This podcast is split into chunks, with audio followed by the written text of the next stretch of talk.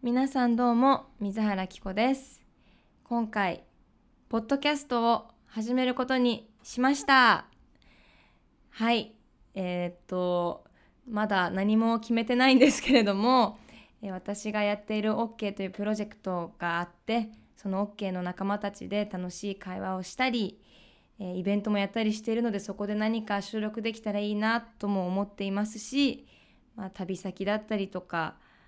本当にまああのすいません何も決めてないんですけれども、えっと、きっと楽しいポッドキャストになるんじゃないかなと思っています。えっと、今回はエピソード0ということでまだあのこれだけしか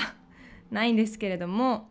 えー、これから盛り上がっていけるように私自身も楽しい企画をたくさん企画していくので皆様楽しみにしていてください。それでは水原希子でした。